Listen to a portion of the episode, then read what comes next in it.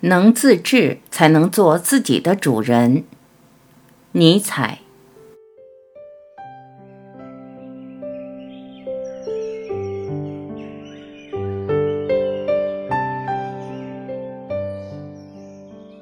能自治，方能做自己的主人。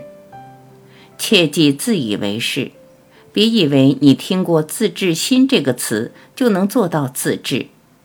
自制需要你拿出实际行动来，每天克制一件小事。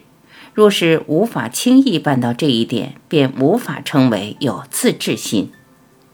若是无法在小事上自制，就不可能在大事上自制。自制。即控制自我，也就是说，你要抵制盘踞在心中的欲望，不被欲望所左右，成为自己行为的主人。尼采，漂泊者及其影子。人皆有一技之长，无论是谁，都有一技之长，而且这一技之长是只属于他自己的。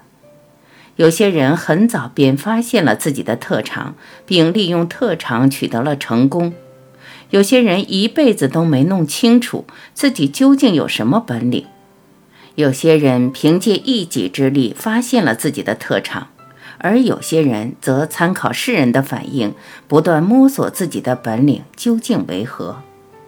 总之，只要你百折不挠，不断挑战，总能发现自己的一技之长。尼采，人性的太人性的，勿轻易模仿他人。即便读再多的方法论，即便学了著名企业家与富人的做法，也无法找到适合自己的做法，这是理所当然的。甲之良药，乙之砒霜，他人的做法常常不适合自己。问题在于你完全不了解自己的为什么。自己为什么想做这件事？为什么想要那个？为什么想成为那样的人？为什么想走那条路？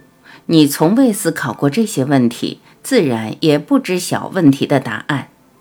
只要你搞清了这些为什么，事情就简单了。事情的做法便会摆在你的眼前，没必要模仿他人，浪费时间。你已经清楚地看见了自己前行的道路。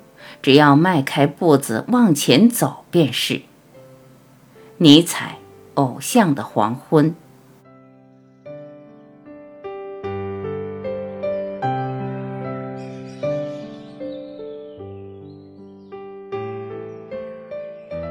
感谢聆听，我是晚琪，再会。